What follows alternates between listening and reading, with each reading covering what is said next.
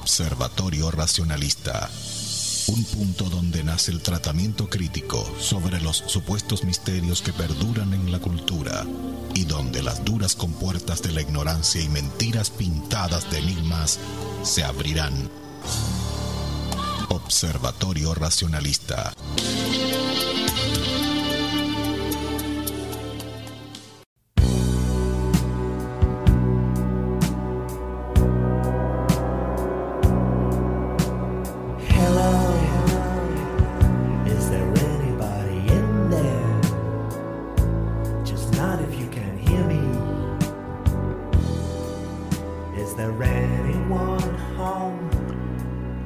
Un saludo cordial aquí desde el Observatorio Racionalista. Gracias por acompañarnos de nuevo.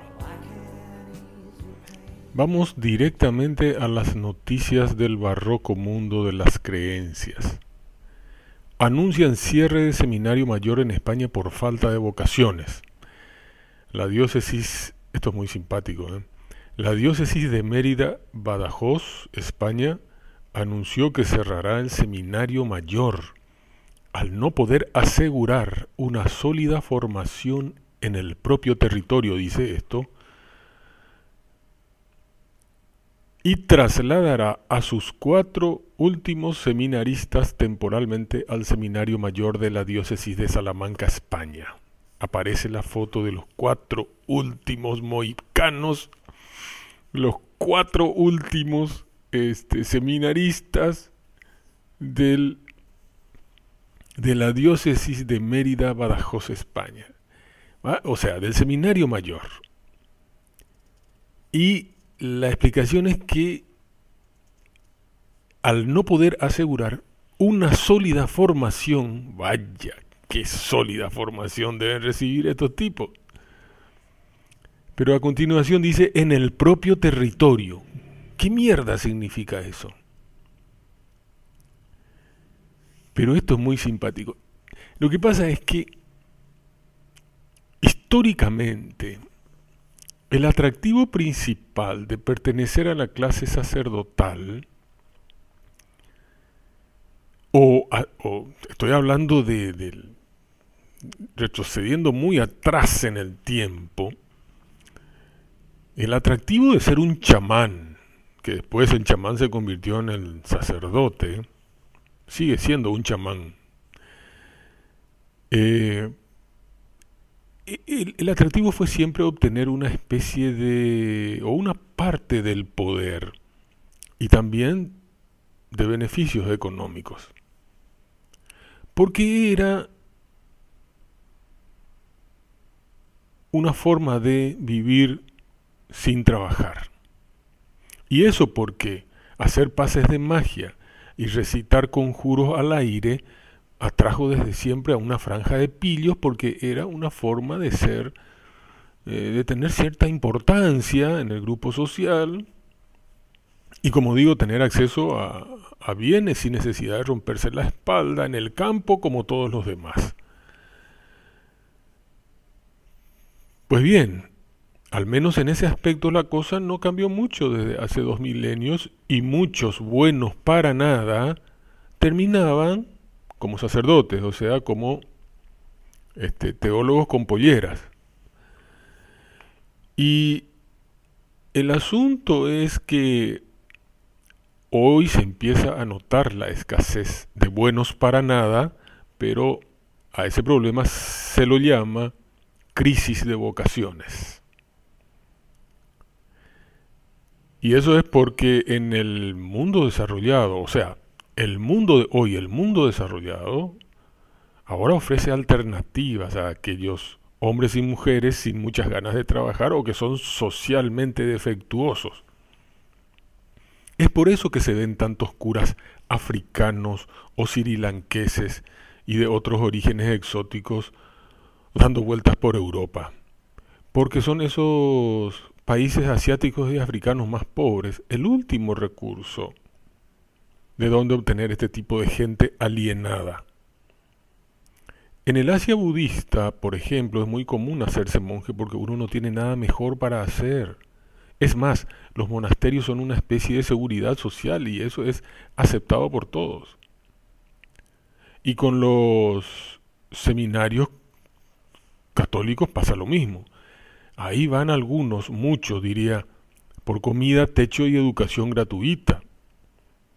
Es seguridad social eso, en alguna medida importante. Aunque eso de educación es un decir, vamos, porque pasarte cuatro años encerrado estudiando esa puñeta llamada teología tiene que dañarte el cerebro. O sea que, después de tanto despilfarro de tiempo y recitando cosas sin sentido, después de tanto incienso, encerrado ahí con unos cuantos ñatos, qué sé yo, terminan como teólogos, es decir, como expertos en la nada, como licenciados en agujeros en el aire, tipos socialmente inservibles, aunque muy respetados, hay que decirlo, porque usted fija cuando van, por ejemplo, a un canal de televisión y le presentan el teólogo, el padre fulano de tal, teólogo, como si fuera que te está diciendo fulano de tal, el biólogo, o fulano de tal, el astrofísico. Es decir, la sociedad les da a estos tipos una importancia que no tienen. Gozan de un prestigio artificial. Es el prestigio del chamán de una tribu ignorante. O sea, le hemos dado a la religión un valor que no tiene. Y aunque en Europa falten ahora buenos para nada para convertirlos en inútiles para todo, o sea, en teólogos, o en sacerdotes, que es lo mismo, por razones que escapan al tiempo que le podemos dedicar ahora, sin embargo, para finalizar digo que en Latinoamérica, en Latinoamérica, los evangélicos ofrecen también una alternativa más lucrativa a los que quieren hacer carrera como charlatanes, o sea, pastores. Otra noticia. Escándalo por falsificación de test de COVID-19 en peregrinaje hindú. Bueno, como ustedes saben, para los hindúes el río Ganges es sagrado. Representa para ellos a la diosa Ganga. Bueno, ese es un río cuyas aguas son una mezcla de drenaje urbano, o sea, directamente cloacas, desechos animales, pesticidas, fertilizantes, metales industriales y hasta cenizas de cuerpos cremados hay ahí en ese río. Pero paradójicamente ellos creen que en esas aguas se purifican.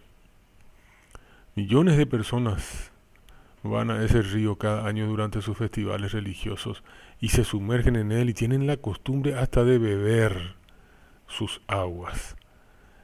En ese ambiente de fanatismo religioso es de esperarse, por supuesto, que las medidas de bioseguridad no se cumplan. Durante la pandemia las autoridades civiles han estado exigiendo mostrar el resultado negativo de la prueba de COVID antes de ingresar al recinto del festival, pero ahora descubrieron que más de 100.000 test que se presentaron para la peregrinación hindú del Kumbh Mela, celebrada en abril, fueron, esos test fueron falsificados. Sin embargo, se sospecha que el número es aún mucho mayor. Entonces, el control resultó imposible durante este gigantesco evento de nada más y nada menos que 7 millones de personas, que fue, digamos, mantenido por el gobierno nacionalista hindú a pesar de que estaba apareciendo una segunda ola de contaminación por el COVID y ahí vieron ya ustedes cómo fue la historia, cómo fue el resultado de esta locura. Decenas de miles de peregrinos fueron a contaminarse durante esos baños rituales antes de volver a sus regiones de origen. Todo esto nos hace pensar que, por supuesto, es imposible hacer razonar a los creyentes, no importa de qué religión sea el creyente. En fin, Maratón de chifladura teológica y vuelo de muñeca de yeso. Este es otro capítulo que quiero reflexionar con ustedes. Porque es, eh, se refiere a, o intento referirme a la tan cacareada maratón de oración cuyo pomposo anuncio comenzamos a ver en televisión y en redes la última semana de mayo. Voy a pasar por alto el hecho de que el Dios Todopoderoso por lo visto necesita de redes sociales y de televisión para que su representante Guau pueda anunciar este tan magno evento. Uno de los diarios del país publicaba lo siguiente. Cacupé se une hoy al Santo Rosario con el Papa Francisco para pedir por el fin de la pandemia. De esta manera, Paraguay se sumó también al rezo guiado del Santo Rosario con transmisión mundial desde las 12 del lunes 31 de mayo. Desde la Basílica de Nuestra Señora de los Milagros de Cacupé, en simultáneo, Ñandecó, con los jardines del Vaticano, desde ese mediodía se llevó a cabo el rezo guiado por el Papa Francisco. Bien, la cadena de oración tenía como objetivo pedir el fin de la pandemia del COVID, el fin, ¿eh? el fin, se acabó. Y todos los fieles pudieron unirse a la transmisión en simultáneo por la página de Facebook de la Basílica, Tupasuca Agupé, y a través de los medios digitales. O sea, los medios que les proporciona la ciencia a la fe. Bien, al respecto, el monseñor Ricardo Valenzuela, obispo, de Cacupé, destacó la gran ocasión de contribución con el Papa Francisco para rezar y luchar por el fin de la pandemia que ya se cobró. En ese momento, decía él, 9.000 víctimas en el país, ahora ya son más de 11.000 y más de 3 millones 500 mil personas en todo el mundo, ahora ya son más de 4 millones. Y invitó a todos los fieles a participar de ese momento de comunión.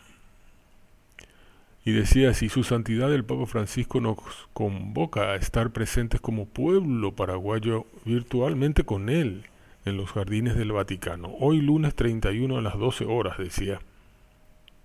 Todos unidos con el Santo Padre en oración por el fin de la pandemia. Es nuestro compromiso como cristianos, enfatizó. Bueno, mientras todo eso pasaba, desastre en los hospitales, falta de oxígeno, el mundo apareciendo nuevas cepas, nuevas cepas aquí, nuevas cepas allá, la India era un infierno, en fin. Maratón de oración las pelotas. Bueno, la maratón de los santuarios marianos había sido que empezaron a rezar el rosario con el sumo pontífice ya desde el primero de mayo, o sea, un mes antes, ya venían rezando en todo el mundo, y, y eso dijeron, ¿verdad? Nos unimos en oración con todos los santuarios del mundo, con los fieles y con todas las personas de buena voluntad para poner en, en manos de nuestra Santa Madre a toda la humanidad, durante, duramente probada por este tiempo de pandemia. Había manifestado eso el mismo Santo Padre, el Papanatas Francisco. O sea que como digo, los santuarios de todo el mundo ya venían dándole a fondo a la oración desde el primero de mayo por el mes de la Virgen. ¿Y qué es lo que vimos en concreto? A eso quiero ir. ¿Qué es lo que vimos en concreto como resultado de tanta cantinela metafísica? No, no te vayas a escandalizar por lo que estoy diciendo, porque esta es la pregunta concreta. Vamos, vamos a los bifes, a a la pregunta, vamos a lo concreto. Unos días después Paraguay pasó a encabezar la lista de mortalidad por millón de habitantes en el mundo. Más de 400.000 personas murieron en el mundo solo en ese último mes de mayo. ¿Qué pasó con las oraciones de todos los santuarios marianos de todo el mundo durante todo el mes de mayo? ¿Qué pasó? ¿Eh? ¿Qué pasó? ¿Qué pasó con el sobrevuelo de la imagen de la Virgen de Fátima? Otra cosa más, otra payasada más, pero bueno, de gran importancia, capital importancia para el mundo cristiano y católico. En las noticias se leía lo siguiente. en el marco de la primera aparición de la Virgen a los pastores, un tema que también vamos a tocar, si nos da el tiempo hoy, se pedirá su intercesión, decía la noticia. Habrá misa de consagración. ¿Qué carajo quiere decir eso de consagración? Bueno, vamos a analizar también eso. Habrá misa de consagración al Inmaculado Corazón en el Inerán a las 14, decía la noticia, y a las 19 en la catedral. Misa aquí, misa allá, por todas partes. El día de hoy la iglesia conmemora los 104 años de la primera aparición de la Virgen María a los pastorcillos de Fátima que tuvo lugar el 13 de mayo de 1917. Esta noticia era justamente precisamente del 13 de mayo.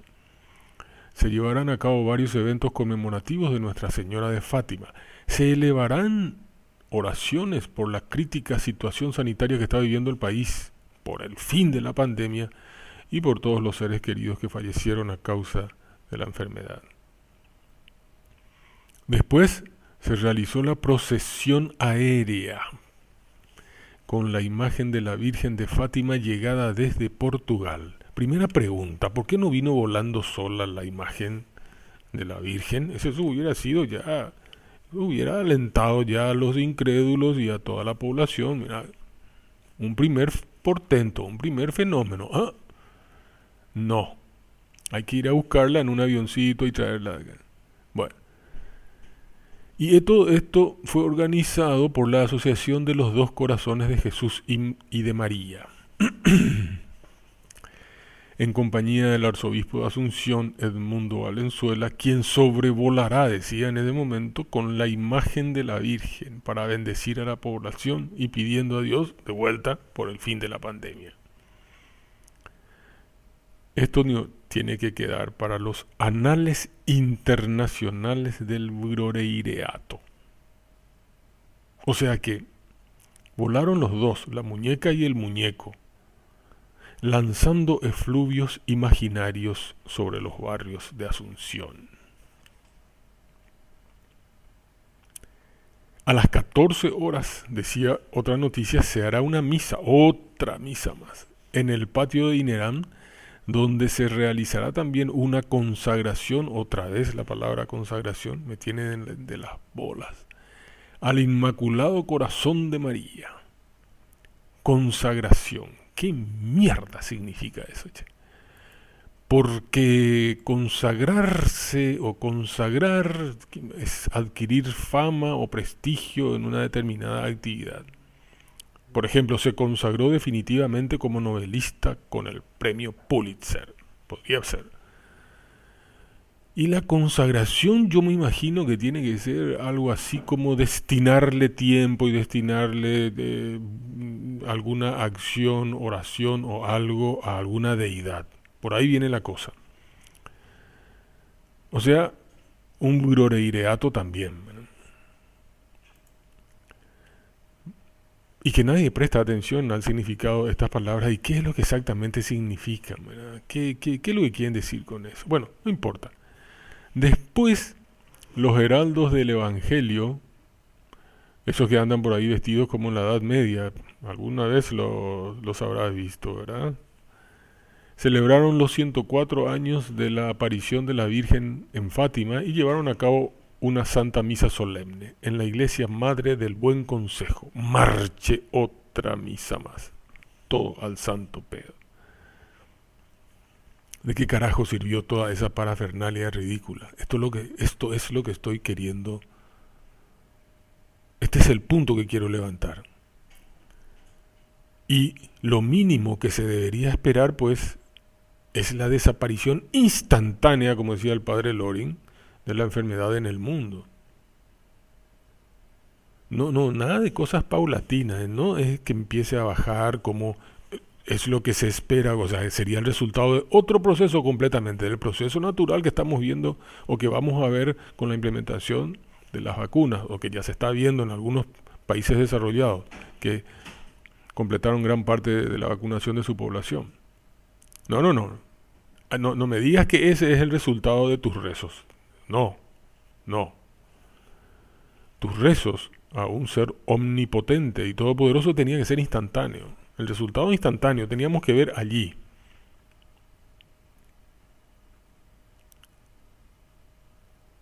Pero lo que pasa es que, y lo que se demuestra es que toda esta cuestión de los rezos y de la estatua de yeso voladora y la maratón de onanismo teológico son solamente fantasías animadas para niños y comadres. O sea, yabuabología en estado puro, superstición institucionalizada. Repito, ¿Cuál fue el resultado de la cadena de oración de los santuarios de todo el mundo con el Papa representante de Dios en la tierra? Realizada el, lunes 31 de mayo. ¿Cuál fue el resultado? Veamos. Veamos los resultados de tan pintoresco esfuerzo. Ese 31 de mayo, ese mismo día hubo 103, aquí, 103 muertes reportadas. El martes primero de junio 107 muertos, el miércoles 103, el jueves 3 hubo 102, el 4 de junio 111 muertos, el 5 de junio 130, el 6 de junio 135 muertos, el 7 de junio 131 muertos, el 8 de junio 140, el 9 de junio 133 muertos, el 10 de junio 134, el 11 de junio, 149 muertos. Para no aburrir, si se pudiera mostrar un gráfico, se vería cómo se disparan, cómo se disparan los casos. Ahí se vería la curva. Justamente a partir de esta cadena ridícula de pérdida de tiempo llamada oración. Y lo mismo ocurría el año pasado, el 14 de marzo, después de que el papanatas castrochavista Francisco le pidiera a su Dios que detuviera la pandemia con su mano. He tenido es un episodio cantinflesco, pero y puede tener muchas derivaciones y hasta podríamos detenernos, si hubiera tiempo, podríamos detenernos un poco más en esa parte del pedido donde él le dice que detenga le pedía a Dios que detuviera la pandemia con su mano. Con su mano. Supongo que este asunto revela la precariedad imaginativa del papanata Francisco al apelar a este tipo de manualidades, a su deidad. ¿No les parece a ustedes? Pasando por alto, por supuesto, la insensatez de pedir algo a un ser supuestamente omnisciente, ¿no? ¿Por qué vamos a pedirle algo a alguien que ya lo sabe todo? Que ya sabe lo que se necesita, lo que se, lo que se, lo que, lo que la humanidad está pasando, y que ya sabe todo. Todo lo que va a venir por delante y todo lo que ocurrió por detrás. Es una insensatez. Pero ese pedido además tuvo todo un contexto medieval toda una, toda una escenificación. El lugar donde el Papa pidió esto era todo un... Si ustedes pudieran imaginarse cómo ocurrió esto, es realmente para una película. Y decía la noticia del Vatican News, esta tarde, poco después de las 16 horas, el Papa Francisco dejó el Vaticano en privado, informó el director de la, Santa, de la Sala de Prensa del Vaticano, y visitó la Basílica de Santa María Maggiore para dirigir una oración a la Virgen Salus Populi Romani, cuyo ícono es custodiado y venerado en ese lugar. Después, haciendo un tramo de la vía del Corso a pie, como en peregrinación, el Santo Padre llegó a la iglesia de San Marcello al Corso, donde se halla el crucifijo milagroso que en 1522 fue llevado en procesión por los barrios de la ciudad para acabar con la gran peste en Roma. Con su oración el Santo Padre invocó el fin de la pandemia que golpea a Italia y al mundo. Pero ¿cuál fue el resultado de este despliegue de milagrerío medieval? Hay un gráfico revelador divulgado por Richard Dawkins que muestra cómo, de vuelta, se dispararon los casos en el mundo a partir de ese miércoles 18 de marzo del 2020. Por supuesto que no estoy diciendo que haya una conexión de causa y efecto aquí. Lo que estoy diciendo es que probablemente nunca en la historia de la humanidad se haya podido verificar y hacer seguimiento a una vergüenza semejante con la instantaneidad e inmediatez que nos permiten los modernos medios de comunicación. Ninguna otra generación probablemente, no, no, no, no probablemente, ninguna otra generación de seres humanos ha tenido tanta facilidad y comodidad para alcanzar estos niveles que tenemos ahora de constatación y contrastación empírica online. Ahora podemos observar cómo se derrumba el mito ante los ojos del mundo. Pero la gente que hoy en día está tan predispuesta a salir a protestar por cualquier macanada, ¿cómo es que no ha ido a la plaza de San Pedro para encarar al papanatas castrochavista de sonrisa forzada Francisco para reclamar alguna explicación ante el fiasco? Che, Francisco, vení un ratito acá, será. Escuchame una cosa, loco. Todo este despliegue y la gente sigue muriendo, 400.000 personas murieron en el mundo. ¿Qué, ¿Qué carajos? ¿De qué carajos sirve tu oración? ¿Por qué los periódicos y cadenas de televisión que dieron tanto despliegue al anuncio del papanatas, ¿por qué no han vuelto a mencionar el tema? Ustedes se dan cuenta de eso. ¿Cómo es posible?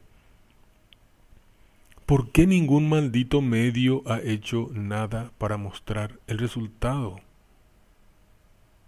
¿Por qué ningún editor, comunicador, periodista, columnista o lo que puta fuese dijo una sola palabra al respecto?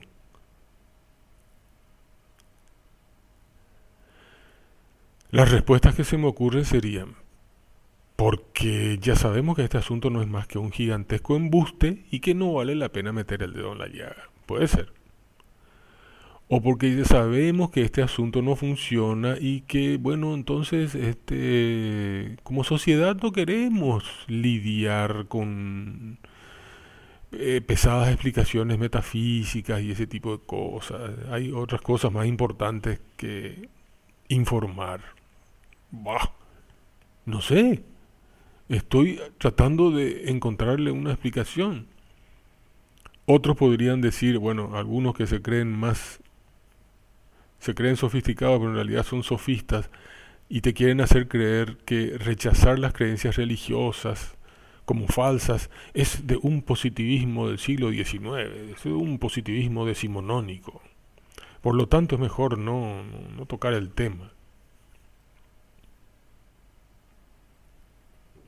Puede que sea la otra, hay otra posibilidad, que como la inmensa mayoría, aquí probablemente estamos más cerca de la verdad, como la inmensa mayoría de los dueños de medios, la inmensa mayoría de los periodistas, columnistas, eh, qué sé yo, y todos aquellos que pertenecen al mundo de los medios de comunicación son finalmente creyentes en todas estas boberías, y entonces por cobardía, para no enfrentar directamente la verdad del tema, prefieren barrer debajo de la alfombra y hacer la de la destruz, esconder la cabeza. Porque además si es que cuestionaran algo, temen algún castigo o alguna represalia de orden sobrenatural, ¿verdad? De todo hay en este asunto. Alguien también podría sugerir que por cierta condescendencia hacia la, inmensa mayoría de los creyentes, bueno, se prefiere evitar el escarnio de exponer de alguna forma la suerte de esta fe fallida. Esto creo que ya más o menos lo dije antes con otras palabras, pero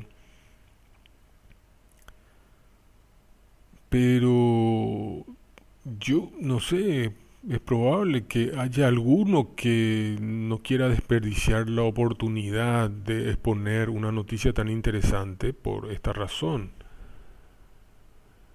Pero, ¿por qué a nadie se le ha ocurrido? Porque yo no he visto ningún medio, ningún periódico. Este inexplicable silencio internacional para reclamar una respuesta o para plantear simplemente ustedes se dieron cuenta que todo esto que aconteció y, y que no pasó nada. Pero ningún medio, ¿eh? ningún medio. Entonces, yo no puedo más que a ser como una especie de notario del fenómeno y, y simplemente asentar en acta lo que, lo que veo. Y lo que veo es una especie de ceguera voluntaria mundial, una especie de negacionismo de los medios de que el rey va desnudo. Pero eso en sí mismo debe ser el tema de algún simposio para sociólogos y psiquiatras, porque no se puede creer. Además, uno inevitablemente se pregunta por qué es que la gente de Sudamérica, por ejemplo, voló masivamente a Miami para vacunarse. Los tickets aéreos hasta ahora siguen agotados, los aviones van sin un solo lugar vacío, todos los precios, desde los pasajes hasta los hoteles, hospedajes, este, hostales, eh, departamentos, todos, todos los precios se dispararon al techo. Aumentaron las frecuencias de las aerolíneas para llevar más gente. ¿Por qué es que en un mundo dominado por tantísimos creyentes cristianos estamos viendo esto? ¿Por qué los cristianos eligen Miami para su salvación y su curación y no, por ejemplo, los santuarios marianos donde se dice que toda la vida ocurren milagros de sanación, verdaderos milagros, como Lourdes, Fátima o Guadalupe, especialmente Lourdes? ¿Por qué no hemos visto los santuarios marianos abarrotados de gente? Sacándose fotos para compartir su curación o su protección divina en las redes sociales, así como vemos a la gente eh, publicando en sus redes sociales que ya acaban de vacunarse en los Estados Unidos. Figuretti también de paso, la gente que hace eso, pero en fin.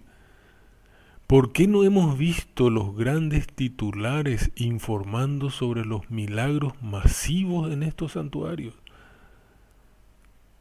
Compañías aéreas de todo el mundo aumentan frecuencia con destino a Francia. No hay sitio en los hoteles, hostales y departamentos, todo comprado por los próximos 10 meses. La inmunización contra la enfermedad se da en forma instantánea al contacto con el agua milagrosa de la gruta. Nadie ha podido explicar este fenómeno. ¿Por qué no leímos eso? ¿Por qué no estamos leyendo este tipo de cosas en los periódicos. ¿Cómo puede ser que la Pfizer sea mejor que el agua bendita? ¿Por qué no hemos visto el aumento de turistas de todo el mundo llegando en masa al santuario de Lourdes? ¿Cómo es eso posible? ¿Cómo puede ser Miami el lugar elegido por los cristianos? Que después de Las Vegas, Miami es el segundo lugar de fornicación y pecado en el mundo.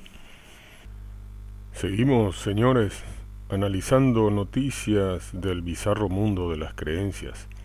Veamos ahora una que viene de Colombia. Estalla un coche bomba y una imagen de la Virgen, como parece que no puede faltar en un cuartel la imagen de una Virgen, una Virgen de no sé qué carajos, permaneció en pie la imagen. Bueno, les leo y comento. Dice la noticia, Virgen permanece de pie tras la terrible explosión de auto en Brigada Militar de Colombia. En el día de ayer, 15 de junio, esto ocurría eh, el 15 de junio, ahora, hace poquito, un terrible acontecimiento sacudió Colombia. Al menos 36 personas resultaron heridas tras la explosión de un auto frente a una brigada militar. A raíz de la pandemia, dice la noticia, la brigada en cuestión se encontraba vacía por razones sanitarias, lo que disminuyó el impacto de la explosión del auto. Bueno, acá tenemos un dato. Sigue diciendo, sin embargo, el que escribió esto es un cristiano, ¿eh? no, hay ni, no hay dudas, o casi no hay dudas. Dice, sin embargo, en medio de la conmoción de lo sucedido, sorprendió poderosamente a los usuarios de las redes, o sea, a los cretinos de las redes, legiones de cretinos, ya que estamos, usemos un tono bíblico, bueno, sorprendió a los, a los usuarios de las redes la imagen de una virgen que permaneció intacta. Lo de intacta veremos enseguida. La verdad es que la imagen Ningo quedó medio chueca y casi totalmente chamuscada. Negra quedó la, la imagen, en la, estatuilla, digamos. Eh, como decía Roberto Núñez, la, la imagen de palo y trapo. Pero, pero cualquiera con dos dedos de frente, cualquiera, digo, repito, que no haya visto las fotos en el sitio, alguien que, que eh, haya escuchado la noticia, cualquier persona normal se preguntará, usted señor, usted señora, se va a preguntar, ¿cómo quedaron las otras cosas que estaban por ahí cerca de la explosión, ahí alrededor, en la cercanía?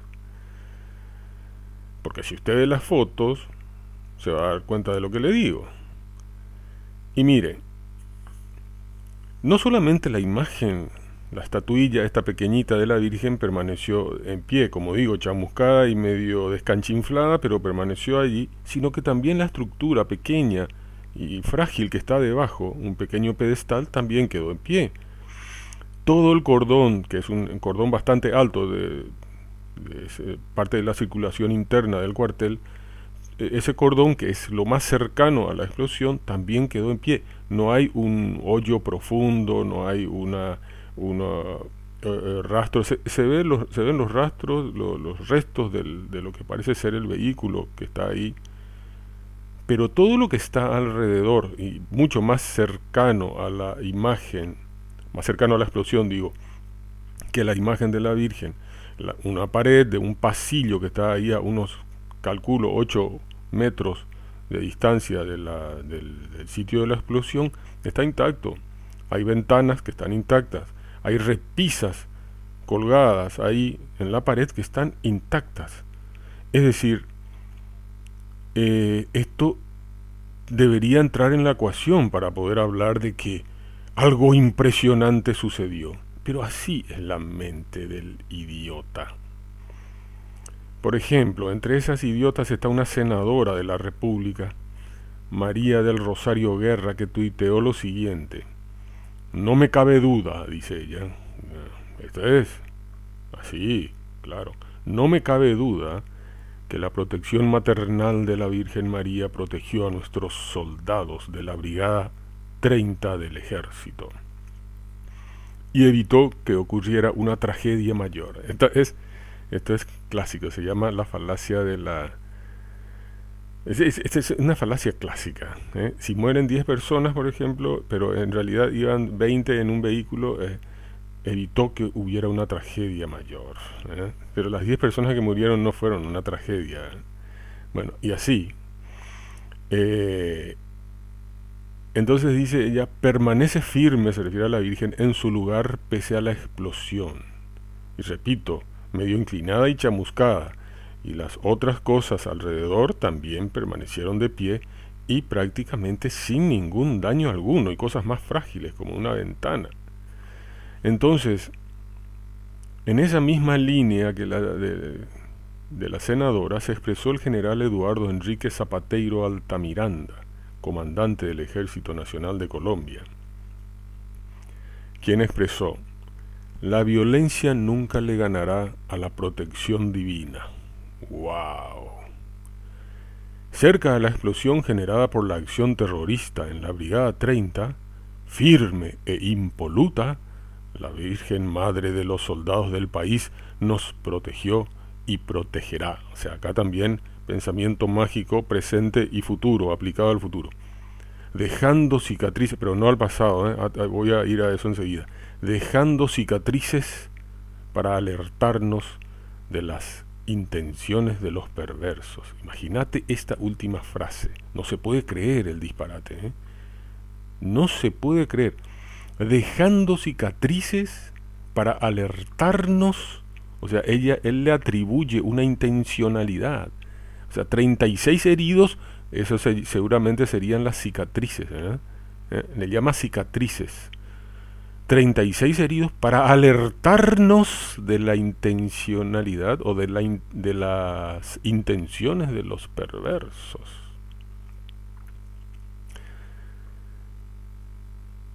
Yo te juro que... Eh, yo no, no sé si ustedes se dan cuenta, Porque si lo dice alguien, bueno, ¿por qué tengo que imaginarme que un general de ejército tiene que tener alguna capacidad de... Yo, tal vez el tipo sea un, profesional muy este, capacitado como, como, como sé que son los colombianos en el área de seguridad, pero evidentemente su razonamiento está influenciado por la teología imperante, la, la, la hegemonía de lo sacro, que destruye nuestra capacidad de razonamiento. Y, ah, y, no tenemos nomás los datos suficientes, o mejor dicho, tenemos, yo al menos tengo cero datos sobre la situación de los heridos. Y tampoco tengo tanta curiosidad como a ponerme a revisar eso. Lo sensato es suponer que si no murió nadie, pudo ser por muchas razones, meramente fortuitas, entre ellas, y cuestión no menor, la distancia entre la explosión y los heridos, y la baja potencia explosiva, que en la jerga militar se conoce como brisens. Pero hay 36 heridos. No hay ninguna bendición aquí ni en ningún lugar donde sufra la gente. Tenemos que entender eso. No hace falta simplemente que alguien no muera para que se considere una protección o bendición, entre comillas. Ese es otro sesgo eh, cristiano producto de la intoxicación teológica social. Hay que entender eso. Y de nuevo, lo que dice este general, que en este tema por lo menos eh, me parece un payaso, es simplemente falta de perspectiva histórica. Eh, siempre hay que poner las cosas en perspectiva. En el año 2013, un estudio cifró en 220.000 las muertes causadas por el conflicto de la violencia o de la guerrilla en Colombia desde 1960 más o menos. Sin embargo, si se suman el resto de las personas que han sufrido otros crímenes de guerra, la cifra total supera los 6 millones de víctimas, de las cuales, atención, 2.365.997 según este registro son niños. 2.365.000 niños. Y dentro, por supuesto, de estos seis, de estas 6 millones de víctimas se encuentran las personas que fueron desaparecidas, amenazadas, secuestradas, víctimas de algún acto de terrorismo, víctimas de minas antipersonales, torturas, reclutamiento forzado de menores de edad, violencia sexual, etc. ¿Dónde está la protección divina? ¿Dónde estuvo durante todos estos sangrientos y violentos años en Colombia? ¿Dónde estuvo esa protección? La protección de esta misma Virgen de palo y trapo, como decía al decir de nuestro querido amigo Roberto Núñez. ¿Y dónde está? Y solo en las mentes infantilizadas y deformadas por la milenaria circulación de fábulas absurdas. Toda persona medianamente cuerda e informada debería responder a esta clase de rebuznos teológicos de la plebe, del pueblo, del populacho, con la paradoja de Picuro, que es la pesadilla de todo teochantólogo, como ustedes sabrán. Y la paradoja de Picuro dice así, es que Dios quiere prevenir el mal pero no es capaz, entonces no es omnipotente. Es capaz pero no desea hacerlo, entonces es malévolo. ¿Es capaz y desea hacerlo? ¿De dónde surge entonces el mal? Es que no es capaz ni desea hacerlo, entonces ¿por qué llamarlo Dios? Esa es la pesadilla de todo teochantólogo. Sobre eso dan vueltas en, en círculo tratando de pelear esa, ese argumento de hierro. Pero sabemos también, como decía Bunge, que la religión seguirá atrayendo a la gente mientras haya miseria, guerra e ignorancia, porque ellas proveen algo que la ciencia no da, consuelo e ilusión de seguridad, decía Bunge. Y yo agrego que Usted ya sabe que a la gente no le interesa la verdad. Recuerden esto siempre.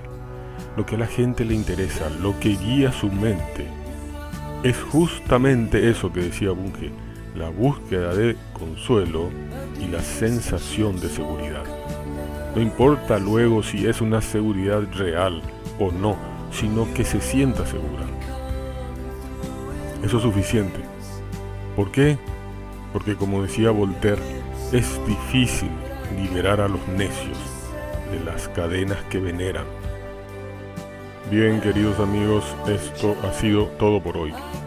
No se olviden de que pueden escuchar los programas grabados, pueden seguirnos en Evox, Observatorio Racionalista Página Oficial, en Spotify, Observatorio Racionalista Página Oficial, o en Facebook también, con el mismo nombre pueden escuchar y encontrar ahí programas sensacionales.